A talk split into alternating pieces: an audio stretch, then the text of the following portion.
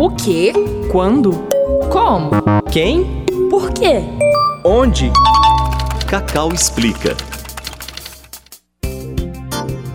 A cultura hip hop, que está sempre alinhada às questões sociais, é composta por quatro pilares. São o DJ, que está relacionado com a musicalidade das batidas, o grafite, cuja forma de expressão costuma chamar a atenção de autoridades, o MC, que tem um papel muito importante no qual expressa suas ideias, denuncia as necessidades sociais e até mesmo a decepção com o mundo no qual ele vive.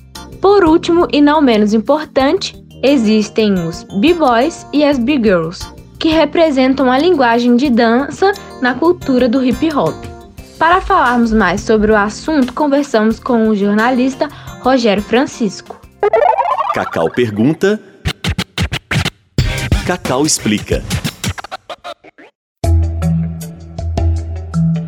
Pouco depois, né? Alguns dizem que no mesmo ano, mas o mais correto é que seja 74.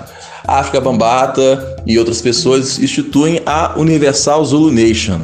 A Universal Zulu Nation é, uma, é, a, é a organização que deu origem à ideia de cultura hip hop, né?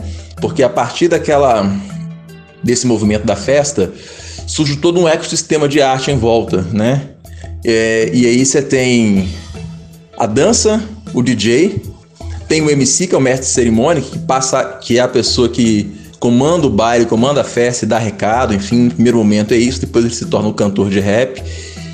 E tem também o, o, o grafite, que era muito comum nas gangues do Bronx, entendendo que o contexto cultural, social daquele momento ali no Bronx, Nova York, era um contexto de gangues formadas por jovens. E, esse, e aí o hip hop faz com que esses jovens substituam as armas pela arte. É mais ou menos isso, é um pouco resumido.